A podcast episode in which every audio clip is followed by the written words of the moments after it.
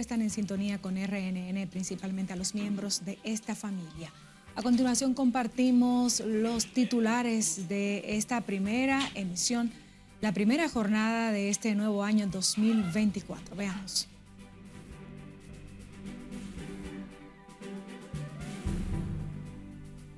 Piden justicia por muerte de padre e hijo acribillados en centro de diversión en Pedro Brán.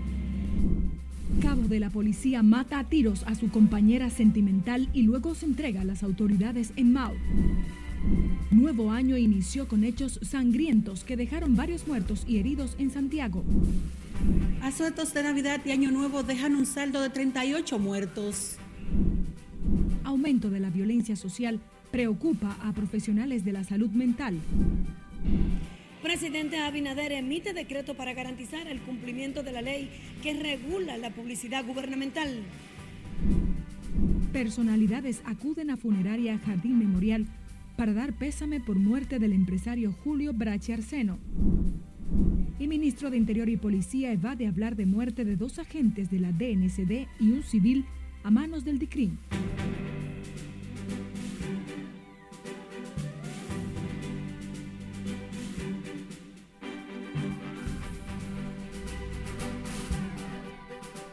Hola, muy buenas tardes, bienvenidos y bienvenidas a esta primera jornada informativa correspondiente a este año 2024. Soy María Cristina Rodríguez y esta es la Red Nacional de Noticias. Un ex superintendente del Cuerpo de Bomberos de Pedro Brand y su hijo murieron a tiros la madrugada del primer día del año, tras ser atacados por desconocidos momentos en que se encontraban en las afueras de un centro de diversión en la calle Salomé Ureña, del municipio de Pedro Brandt. El hecho ha consternado a la comunidad y familiares de las víctimas que piden que se haga justicia. Tenemos en directo a nuestra compañera Liliani Martínez con más. Muy buenas tardes, Liliani. Gracias, así es. Las víctimas Andrés y Starling Hernández fueron acribillados frente a un centro de diversión en un hecho aún no esclarecido. Y te dije que buscaba aquí, porque tú sabes que yo no puedo caminar sin ti. Tú como camino sin tu sí. Con llanto desesperado, los parientes del exmiembro del cuerpo de bomberos y su hijo clamaban justicia por ambas víctimas. Y eso sin, eso sin familia le quitan la vida. Y ellos tienen que pagar desde el más grande hasta el más chiquito por lo que le hicieron. La justicia tiene que hacer justicia. Andrés era un hombre bueno, un hombre trabajado. Ay, me dejaste, papito lindo. ¿Qué le han dicho las autoridades? Ay, yo no sé, yo lo único que sé es que me estoy muriendo. Ay, yo no sé nada, yo lo único que sé es que se me fue la vida a mí entera. Ay, papá, ¿por qué? Carolina Hernández, presente al momento del incidente, narró que la madrugada del primero de enero, varios sujetos, sin mediar palabras, la emprendieron a tiros contra su padre y hermano, cargando luego con sus pertenencias. Él fue a buscar un motor que estaba por ahí mismo, por donde lo matan. Y cuando él llegó, que él cogió, se montó en el motor, llegaron cuatro personas. Uno lo agarró por aquí, le tiró por ahí, le quitó la cadena, lo tiró en el piso, le entraron a tiro, le dieron como tres tiros a mi papá. Mi papá cayó en el suelo y después le entraron a tiro a mi hermano, le dieron como 13 tiros a mi, a mi hermano. El hecho también consternó a vecinos y residentes de la zona, quienes pidieron más seguridad policial. Esto, esto hay que arreglarlo, esto está malo. Está malo. Esto está malo, estamos descontrolados. No hay seguridad. Eh, Son cosas que a veces pasan y en día sí hay mucha gente en la calle. Entonces, normalmente, por aquí no es común eso. En alguna parte, en otras pasan, pero sería bueno que aprieten un poquito más con la seguridad también. Tanto familiares y amigos aseguraron que ambos occisos no tenían rencillas con ninguna persona en particular, por lo que dicen desconocer los motivos de la agresión. El vocero de la Policía Nacional informó a Noticias RNN que el hecho continúa bajo proceso de investigación, aunque aún no hay personas apresadas. Esa es toda la información que tengo. Regreso contigo al set de noticias. Muchísimas gracias, Liliani Martínez, en directo desde Pedro Brand. Un agente de la Policía Nacional mató a tiros a su compañera sentimental, también miembro de esa institución, la madrugada de este martes en el sector Los Cayucos de Mao. La víctima ha sido identificada como Nolveri Domedy van der Horst Delgado, de 29 años, quien según informes murió de un disparo tratando de huir de su pareja, Vladimir Heredia Heredia, de 26 años. El homicida se entregó a las autoridades policiales después del incidente y será sometido en las próximas horas a la justicia.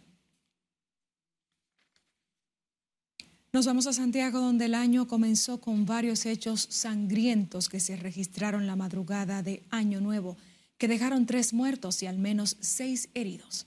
Junior Marte nos cuenta.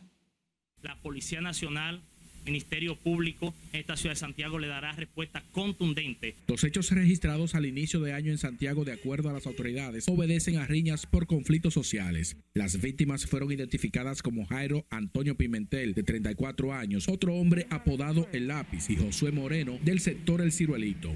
En torno a la víctima del sector El Ciruelito, parientes señalan a un hombre que disparó contra una multitud que celebraba la llegada del Año Nuevo. Ellos estaban compartiendo, mi hermano no es de nada, mi hermano tiene 24 años, mi hermano ni hijo tiene... Es más, mi hermano era un, un agente grande, pero un niño de mente.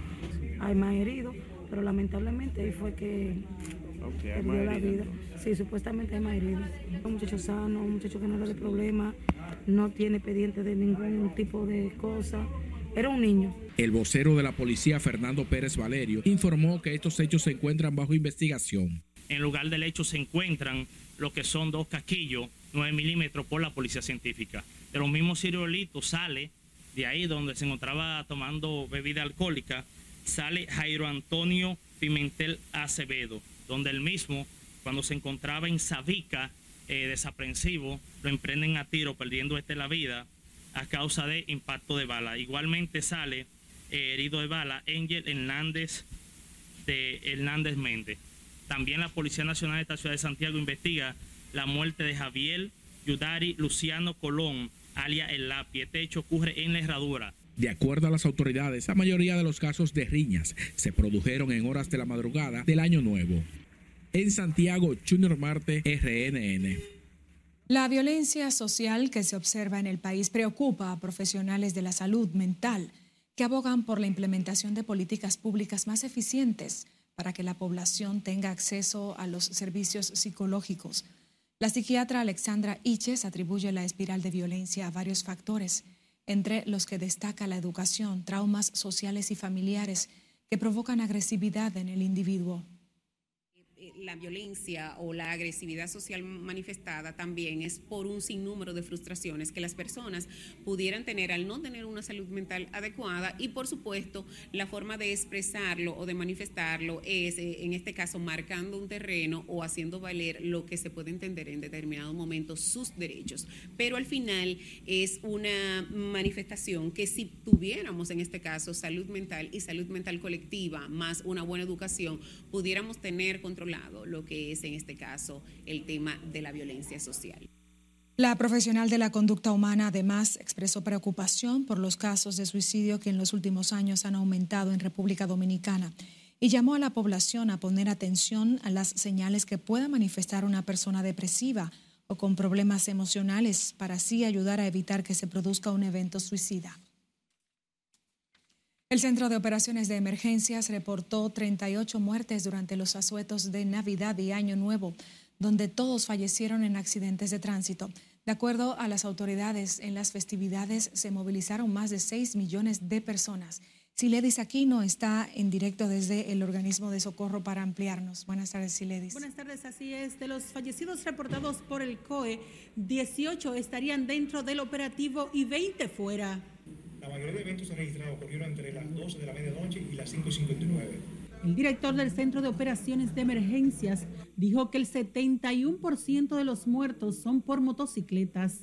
Este total de fallecidos, 9 ocurrieron dentro del dispositivo de seguridad vial y 10 fuera del mismo, involucrando un vehículo liviano, 5 atropellados y 13 por motocicletas. 19 de los decesos ocurrieron en el asueto de Navidad, e igual número en el de Año Nuevo. El organismo reportó en su consolidado final que atendió 247 accidentes de tránsito, intoxicaciones alcohólicas y alimenticias. En la segunda fase, durante el operativo en autopistas y carreteras, calles y avenidas, se registraron 122 accidentes de tránsito, de los cuales 78 involucraron motocicletas, 28 vehículos livianos, 3 minibús, 10 atropellamientos 3 vehículos no especificados. Llama la atención el alto número de intoxicados por alcohol que ascienden a 763 dentro de los que se incluyen menores de edad. Se atendieron 425 personas intoxicadas por alcohol. De estas intoxicaciones, 30 resultaron ser menores con edades comprendidas entre los 12 y 17 años. También se atendieron 75 personas por intoxicación alimentaria. Las demarcaciones que resaltan en los indicadores del COE durante los asuetos son provincia Santo Domingo, Distrito Nacional, Puerto Plata, Santiago, San Cristóbal y San Pedro de Macorís. El director del COE llamó a recrudecer las sanciones en contra de quienes violen las leyes de tránsito para evitar accidentes. Por el momento son los detalles que les tengo. Retorno con ustedes al set de noticias. Muchísimas gracias, Iledis Aquino, por informarnos. El director general de Tránsito y Transporte Terrestre informó que han comenzado a adoptar medidas para prevenir accidentes ante el saldo fatal que cada año cobra la vida de decenas de personas. En este sentido, el general Francisco Osoria de la Cruz Dijo que tienen énfasis en, los, en las motocicletas, ya que son quienes dominan las cifras de los siniestros. Estamos dando una charla de concientización y de cómo deben manejarse en la calle. Y usted puede estar seguro que nosotros vamos a seguir trabajando en esa dirección. Para que toda aquella persona que trabajan, que se desplazan en motocicleta, se concienticen y que también aprendan a cuidarse y a cuidar a los demás que ellos transportan. Durante las últimas dos semanas, al menos 38 personas perdieron la vida en accidentes de tránsito y 290 fueron afectados por siniestros. El ministro de Interior y Policía, Jesús Vázquez Martínez, evadió referirse a la muerte de dos agentes de la DNCD y un civil, luego de haber sido arrestados por miembros del Departamento de Investigaciones Criminales el ministro de Interior dijo que ese es un asunto de la policía que está bajo investigación. Está en de la policía. La policía y la fiscalía son quienes deben dar las versiones. Ya es un hecho que está fuera del alcance de cualquier opinión nuestra en el sentido de que es la policía quien le corresponde en este caso. Jesús Vázquez prefirió guardar silencio sobre el arresto de los tres agentes de la DNCD y su posible ejecución. La Procuraduría General de la República asumió el control de la investigación e informó que oportunamente ofrecerá más detalles.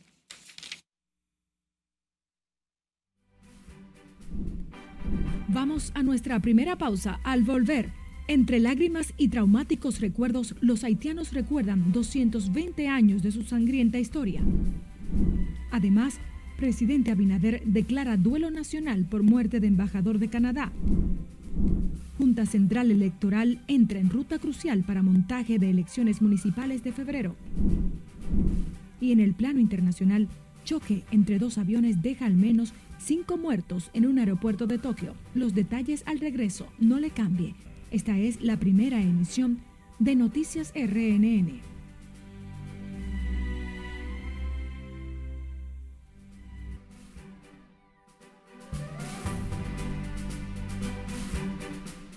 Gracias por continuar con sintonía, en sintonía con nosotros. Es momento de conocer las noticias más importantes hasta este momento en el plano internacional, de la mano de nuestra compañera Scarlett Guchardo. Feliz año, Scarlett, bienvenida. Feliz año, María, María Cristina. Nos reencontramos nuevamente e iniciamos de inmediato en Tokio, donde cinco miembros de la Guardia Costera fallecieron tras el choque de su aeronave con un vuelo comercial en un aeropuerto de esta ciudad de Japón. La situación produjo que obligó más bien a evacuar a los 379 pasajeros y 12 tripulantes del avión comercial.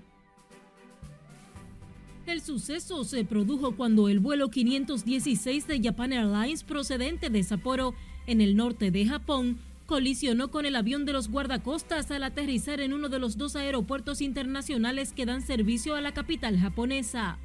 Uno de los motores del vuelo comercial se incendió y aunque el fuego fue sofocado por los bomberos, se cerraron todas las pistas del aeropuerto.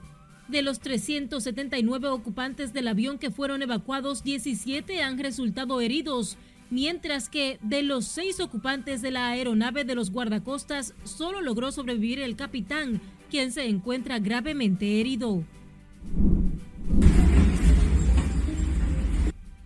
Seguimos en Japón, donde rescatistas de ese país corrían contra el tiempo este martes para rescatar a los sobrevivientes del violento terremoto que sacudió el centro del país el día de Año Nuevo y dejó al menos 48 muertos y enormes daños.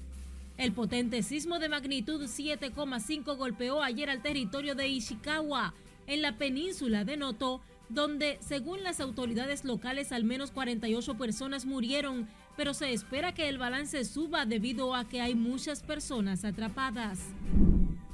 El líder de la oposición de Corea del Sur, Lee Jae-myung, fue apuñalado en el cuello este martes por un hombre que se hizo pasar por un simpatizante. La policía informó que el político está fuera de peligro tras el ataque ocurrido durante un acto en el terreno que acogerá el nuevo aeropuerto de la ciudad de Busan, mientras conversaba con la prensa.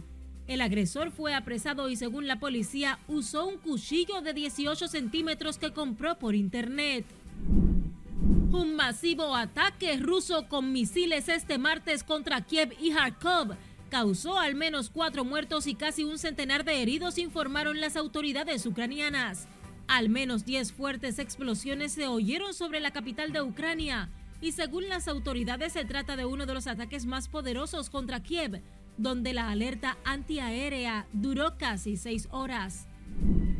33 personas sospechosas de espiar para Israel fueron arrestadas en Turquía, anunciaron hoy las autoridades turcas. Aunque las nacionalidades de los acusados no se precisaron, la Fiscalía de Estambul informó que actualmente buscan a otros 13 sospechosos acusados de los mismos hechos. Un partido de clasificación para el cuadro principal del torneo de tenis ATP de Brisbane en Australia tuvo que ser interrumpido debido a la aparición de una serpiente en el lateral de la pista. El reptil apareció deslizándose delante de los espectadores y resultó ser una serpiente de especie marrón oriental capaz de infligir poderosas mordeduras y cuyo veneno puede provocar parálisis progresiva y sangrado incontrolable. El partido se detuvo y tardó unos 40 minutos en reanudarse después de que un cazador de serpientes consiguiera capturar al intruso y encerrarlo en una bolsa. ¿Qué manera de terminar un partido, María Cristina? Increíble. Muchísimas gracias, Scarlett. A propósito de que estás hablando del plano internacional, el gobierno dominicano lamentó este martes el trágico terremoto que tuvo lugar en Japón, en el cual murieron al menos 48 personas, además de pérdidas materiales millonarias. Así lo expresó el canciller Roberto Álvarez a través de su cuenta de Twitter donde manifestó sus condolencias y solidaridad a los familiares en nombre de República Dominicana. El gobierno dominicano expresa su solidaridad con el gobierno y pueblo de Japón por las pérdidas de vidas y daños materiales causados por el fuerte terremoto de 7.6 ocurrido en la prefectura de Ishikawa y sentido en toda la costa occidental de Japón, posteó el ministro.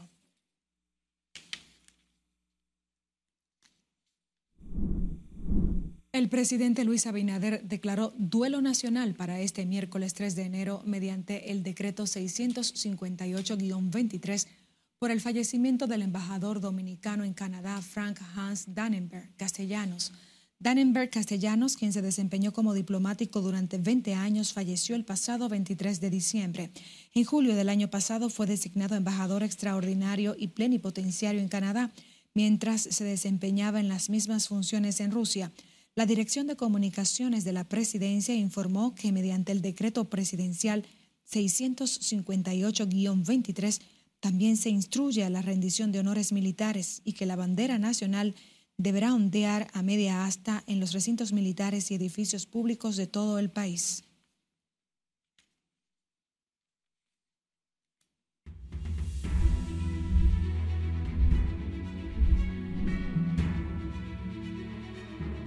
Pasada la tregua por las festividades navideñas, a partir de este martes, la Junta Central Electoral entra en la ruta crucial para el montaje y celebración de las elecciones municipales de febrero del 2024, donde están en juego la escogencia de 2.292 cargos con el reto de superar los traumas del proceso del 2020. Margaret Ramírez tiene más detalles. A poco más de 45 días para las elecciones municipales del 18 de febrero, la Junta Central Electoral trabaja a toda marcha para ultimar los detalles del proceso alineado al calendario electoral. Tomando en cuenta la planificación del órgano de comicios, para este jueves es la fecha límite para anunciar el local donde funcionará cada colegio electoral. 40 días antes del proceso, es decir, hasta este 9 de febrero, es el límite para la realización de actos inaugurales de gobierno y alcaldías. Para el 19 de este mes, vence el plazo para la creación, traslado o fusiones de colegios electorales. En medio de velar por el cumplimiento de estos plazos, la Junta Central Electoral debe también trabajar en la impresión, recepción y preempaque de las boletas municipales. Llegado el mes de febrero, para el día 3, se cumple la fecha límite para la publicación de la copia de la boleta municipal, así como para la designación de los funcionarios de los colegios electorales. Ocho días antes del proceso, el próximo 10 de febrero, el órgano de elecciones debe entregar las credenciales a funcionarios y funcionarias de los colegios electorales. También será el día límite para la publicación y difusión de sondeos o encuestas electorales y para que los partidos depositen el presupuesto no desglosado conteniendo los programas a desarrollar durante el año. Desde el 13 de febrero, la Junta debe iniciar la entrega de los materiales a las juntas electorales, mientras que para el 15 es la fecha tope para la realización de proselitismo, incluyendo reuniones de carácter político y las campañas televisivas.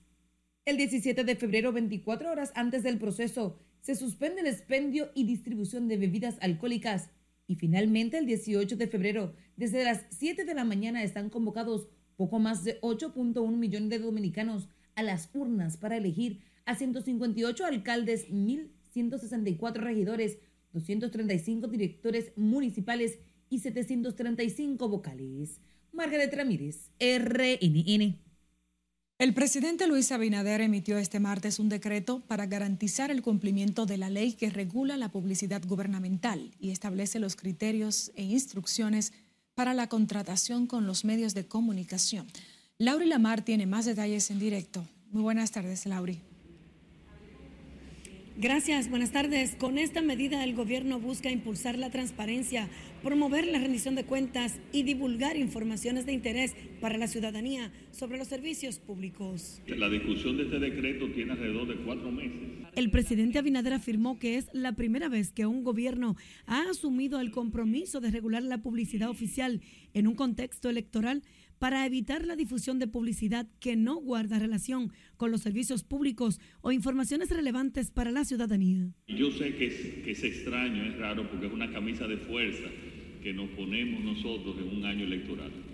Pero ese es un año electoral por eso diferente, por eso hemos mandado muchos mensajes de que aquí hay que respetar eh, los recursos del gobierno y que no deben utilizarse con fines electorales. El director de compras y contrataciones públicas, Carlos Pimentel, explicó que con esta medida queda prohibido el uso indiscriminado de publicidad oficial con el objetivo de presionar, censurar, coartar o privilegiar a comunicadores o a medios de comunicación en razón de su línea informativa. Solo se podrán promover y contratar campañas institucionales de publicidad y de comunicación cuando tengan algunos de los objetivos definidos en el propio decreto, entre ellos promover la difusión y conocimiento de los valores y principios constitucionales, informar a los ciudadanos y ciudadanas de sus derechos y obligaciones legales, de aspectos relevantes del funcionamiento de las instituciones públicas, de las condiciones de acceso u uso de los espacios y servicios públicos o informar a los ciudadanos sobre la existencia de procesos administrativos o consultas populares. Lo que se ha hecho es un ejercicio de voluntad política, transformándolo en un decreto que marca las condiciones en que puede ser utilizada la publicidad oficial. Según lo establecido en el decreto, a partir de ahora, la publicidad oficial será únicamente utilizada para cumplir objetivos operativos y estratégicos de las instituciones, así como para facilitar el acceso oportuno a información objetiva y necesaria para la ciudadanía. Las disposiciones de este decreto son de manera permanente y de cumplimiento obligatorio para todas las instituciones públicas dependientes del Poder Ejecutivo, las cuales serán monitoreadas por la Dirección General de Contrataciones Públicas y la Dirección de Estrategia y Comunicación Gubernamental. De mi parte es todo retorno al estudio. Muchísimas gracias, Lauri Lamar. Dirigentes políticos, empresarios, funcionarios, amigos y familiares acudieron este martes a la funeraria Jardín Memorial a solidarizarse por la muerte del destacado empresario Julio Brache Arseno. El presidente Advitan del Consejo de Administración del Grupo RICA fue descrito por el expresidente Hipólito Mejía como una columna del sostén económico del país. Julito Brache fue, es y será un ícono en la visión, en la inversión, en los afectos, en la pasión, por, la, fundamentalmente por la ganadería y la agroindustria. El país ha perdido un gran hombre, obviamente es una persona de una edad importante. Ojalá que yo llegara a eso. Y su familia es igual. Sus hijos son mis amigos y su esposa. Y yo creo que la República Dominicana ha perdido uno de los hombres más interesantes y de una perspectiva más clara de lo que es el desarrollo de, la, de la producción alimentaria del país. Además, el expresidente de la República, al velatorio de Brache Padre, han acudido funcionarios ejecutivos del Grupo Rica y altos dirigentes políticos. Los actos póstumos se desarrollan sin acceso de la prensa. Los restos mortales de Brache recibirán cristiana sepultura este miércoles a las 3 de la tarde en el cementerio Puerta del Cielo de Santo Domingo Oeste. Entre lágrimas y traumáticos recuerdos, los haitianos recuerdan 220 años de historia con un país a espaldas del mundo por la situación convulsa y de crisis a la que les ha llevado a la ingobernabilidad de su nación, obligando a su gente a abandonar su tierra, desafiando todo tipo de peligro. Siledis Aquino conversó con la diáspora haitiana en República Dominicana y tiene la historia. Claro, nadie quisiera estar aquí, pero uno viene por, por necesidad. Ella es Cristina Melfort, con su niño en brazos y entre lágrimas recuerda la tierra que la vio nacer. Yo casi no me cuenta nada porque yo casi no lo llamo, por ejemplo, es difícil allá, el internet también y todo eso. estamos esperando si, si Dios se salva como nosotros estamos atrasados, como esa gente me maltrata uno, oye, pero estamos esperando a ver qué, qué hace, qué Dios hace por nosotros. Si va a salvar de, ese grupo del alón, que haga la uno, lo quita todo que usted tiene arriba, partiendo un presidente. Haití es un país fronterizo con República Dominicana al que miles de los vecinos han emigrado en busca de mejor vida y añorando regresar algún día. ¿A quién no duele? ¿A quién se duele todo a eso? En que haitiano o no haitiano se duele lo que está pasando. Pese a cumplir el primero de enero 220 años de independencia, Haití sigue sumido en la extrema pobreza, violencia, abusos y otros delitos que dejan sin opción a su gente. Cuando yo viajaba de aquí para allá, Haití no era así. Uno anda por donde quiera, pero ahora no. Ahora sí, va por ahí, tiene que cruzar para allá por la delincuencia. Y el que está dando eso es el mismo gobierno, no es otro.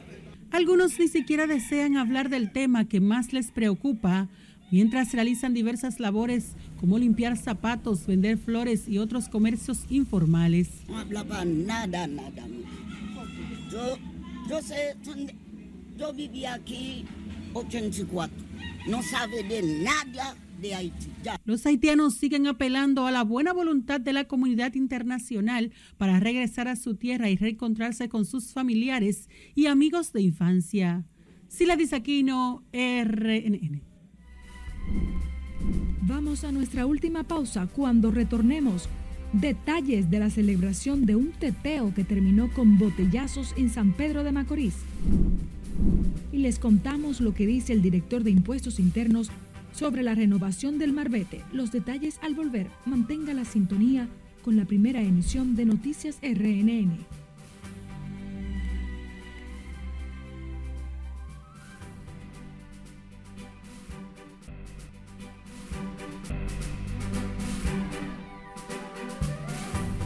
Seguimos con más y es que a través de nuestra línea de WhatsApp usted puede realizar las denuncias que afectan a su comunidad, infracciones a la ley y atropellos. A continuación presentamos algunas de ellas en el resumen de nuestra compañera Perla Gómez.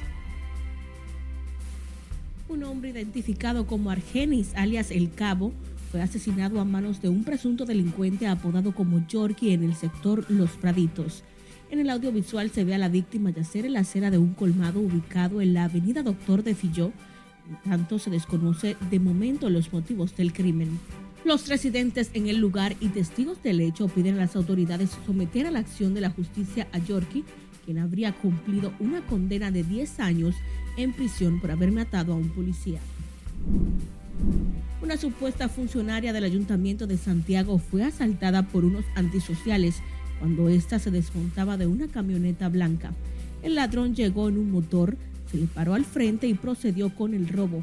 La dama andaba en compañía de un hombre, pero este se dio cuenta tarde del asalto. Quedó captado en cámaras de seguridad el momento en el que un hombre dispara a otros dos que circulaban en un motor en medio de un teteo. El agresor, luego de disparar, huye del lugar. Supuestamente el hecho ocurrió en la urbanización Perla Antillana El Tamarindo, Santo Domingo Este. Por el momento se desconoce el estado de salud de los heridos. Moradores del sector Brisas del Este están cansados de los constantes atracos a manos de desaprensivos que entran a las casas a robar y amordazar a los residentes. Los mismos piden a las autoridades ir en auxilio a su comunidad para combatir esta ola de robo que viven a diario por estos delincuentes. Los documentos de un hombre identificado como Carlos Rodríguez fueron encontrados en la intersección de las avenidas Abraham Lincoln y Pedro Enríquez Ureña. La cédula de identidad y electoral correspondiente al número 001-033-7529-1, una residencia norteamericana y un carnet de permiso para trabajar en Estados Unidos. Los documentos estarán en la recepción de esta planta televisora RNN para que su dueño pueda retirarlos. Recuerde que puede hacer sus denuncias a través de nuestras redes sociales como Noticias RNN, nuestro número de WhatsApp 849-268-5705. Perla Gómez, RNN. Varias personas resultaron heridas durante un teteo en el sector Nuevo Miramar en San Pedro de Macorís durante la celebración de Año Nuevo. Lo que inició como una festividad terminó con botellazos, generando una situación de alarma que obligó a la gente a salir corriendo de la zona, busca de un lugar seguro. Agentes de la policía se mantuvieron en la zona en horas de la madrugada para tratar de contener el desorden de los teteos en ese sector donde se han convertido en una costumbre las fiestas donde ciudadanos, en su mayoría jóvenes, consumen alcohol en exceso. El director de Impuestos Internos, Luis Valdés, advirtió este martes que no habrá prórroga para la renovación del Marbete, un plazo que vence el día 31 de este mes de enero. Nelson Mateo con los detalles. En el ADN del dominicano, dejar todo para último. El director de la DGI no está conforme con la cantidad de personas que ha renovado el permiso de circulación hasta el momento. Luis Valdés destacó que ya son tres meses transcurridos desde que se inició el proceso al que han acudido el 52% de los propietarios de vehículos. Los tres años que tenemos en la institución no ha habido prórroga y no va a haber prórroga, señores. Vayan con tiempo, repito, no hay prórroga porque no tenemos razón para dar prórroga para la renovación del Marbete. El funcionario recaudador lamentó que los dominicanos mantengan la cultura de dejar todo para última hora. Miren, con la ley 5123, que venció el día 20 el plazo para solicitar acogerse, eh, estuvimos recibiendo entre 48 y 70 solicitudes por día durante casi cuatro meses. Sin embargo, lunes 18 recibimos unas 700. Martes 19 recibimos 1.300. Y miércoles día 20, el último día para el plazo, 2.323. El funcionario informó que en el país se registra un parque vehicular de 5.2 millones de unidades y por ese concepto se espera una recaudación de 2.200 millones de pesos. Por favor, no nos, no nos hagan tener aglomeraciones a partir del día 15, del 15 al 31 de enero en las administraciones locales. Renueven ahora en los bancos, en las instituciones financieras, renueven a través de la página, renueven a través de su celular con la app móvil de la, de la institución. Renueven a tiempo, señores, no lo dejen para último. Y sobre la ley tasa cero para la importación de productos de consumo básico, dijo que esa es una excepción de impuesto que está en veremos. Nelson Mateo, RNN. El exministro de Agricultura, Milcar Romero, dijo este martes que el gobierno tiene la responsabilidad de proteger la producción nacional. Romero aseguró que no conoce el alcance de la ley tasa cero para la importación de productos de la canasta básica libre de impuestos. Sin embargo, considera que la cera a los productores locales. Hay que ver el, alcance definitivo de esa, de esa ley, porque yo no creo que haya intención de de poder entorpecer y de poder este, paralizar lo que es lo que hemos logrado. República Dominicana es un país que para la zona y para el mundo eh, ha manifestado y, y, está produciendo lo que nosotros necesitamos. Y en ese sentido, el gobierno no le queda otra alternativa que facilitar que ese trabajo continúe y apoyar lo que es la agricultura. El exfuncionario entiende que en el país se produce lo necesario para garantizar su alimentación, por lo que no entiende la ley tasa cero de importación.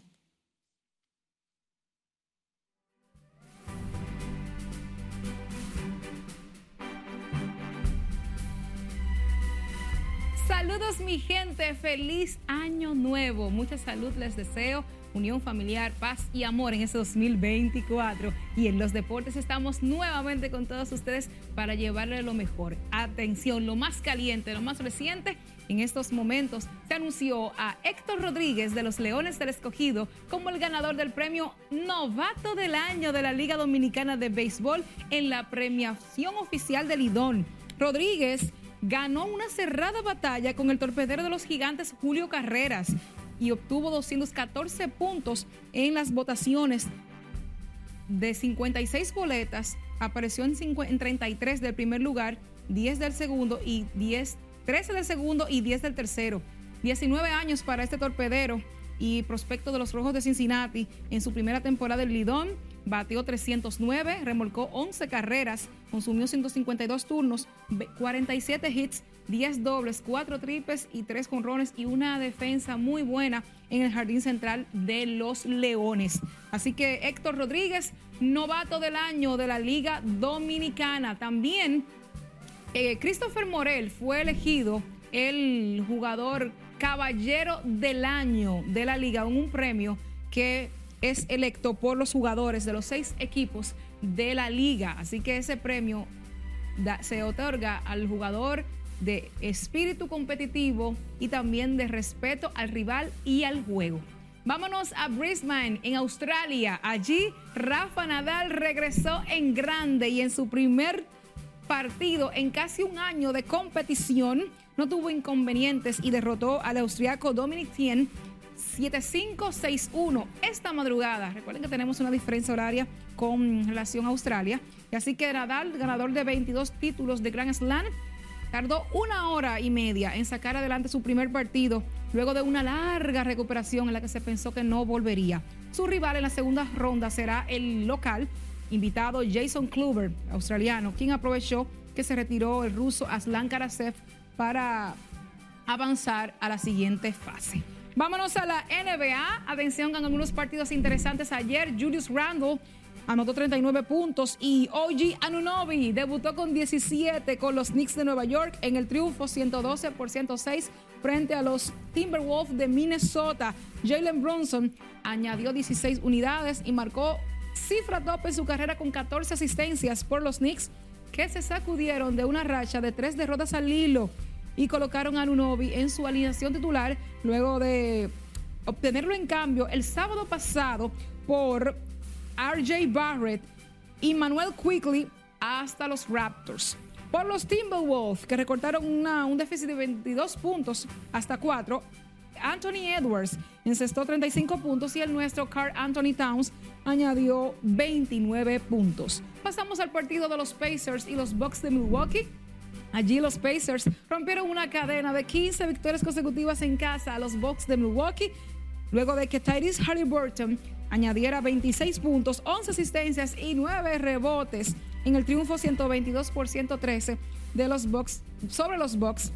Benedict Mathurin añadió 25 puntos y una marca de su carrera de 13 rebotes por Indiana, quien tuvo también a Isaiah, Jackson con 18 puntos y 9 asistencias. Por los Bucks, Giannis Antetokounmpo, el griego, 30 puntos, 18 rebotes y 11 asistencias para su triple doble número 38 de, la tempo, de su carrera y el tercero de la temporada.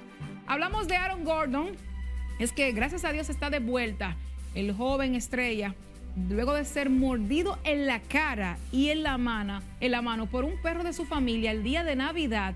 Gracias a Dios no pasó a más y está de regreso luego que eh, él dice que su papá es quien cuida a los perros y parece que el perro no lo conocía muy bien y lamentablemente lo atacó propinándoles mordidas en la cara y en su mano derecha, pero luego de pasarse dos días eh, sin más trabajo por una lesión anterior que tenía, no pudo jugar y ya está de regreso este domingo, estuvo de regreso el domingo con el equipo de los Nuggets de Denver.